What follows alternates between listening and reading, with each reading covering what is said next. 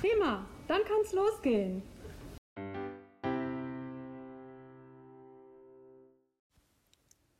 Der Schäfer und das Meer auf Polnisch. Vorgelesen von Susanna. Pasterz i morze. Pasterz często pas swoje stado nad brzegiem morza. Kiedy była ładna pogoda, zobaczył wyspę w oddali. Słyszał, że ludzie tam są bardzo bogaci, a rodzinki bardzo drogie. Pewnego dnia pomyślał, dlaczego nie sprzedam mojego stada? Za te pieniądze mogłem kupić łódź. Mógłbym załadować ją rodzynkami, popłynąć na wyspę i sprzedać tam rodzynki po wysokiej cenie. Wtedy z pewnością zarobiłbym dużo pieniędzy.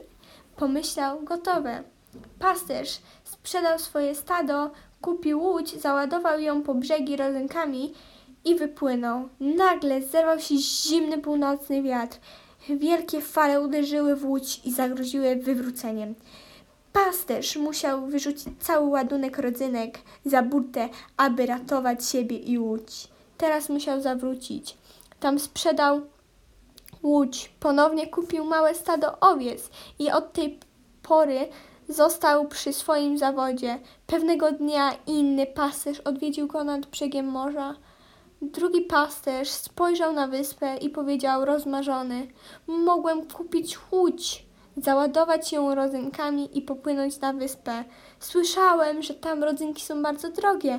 Jak myślisz, co? Ośmielam się? Nigdy, zawoła pierwszy pasterz. Dlaczego nie? Patrz, może jest takie spokojne. Tak, tak, wiem też dlaczego znowu jest w nastrój na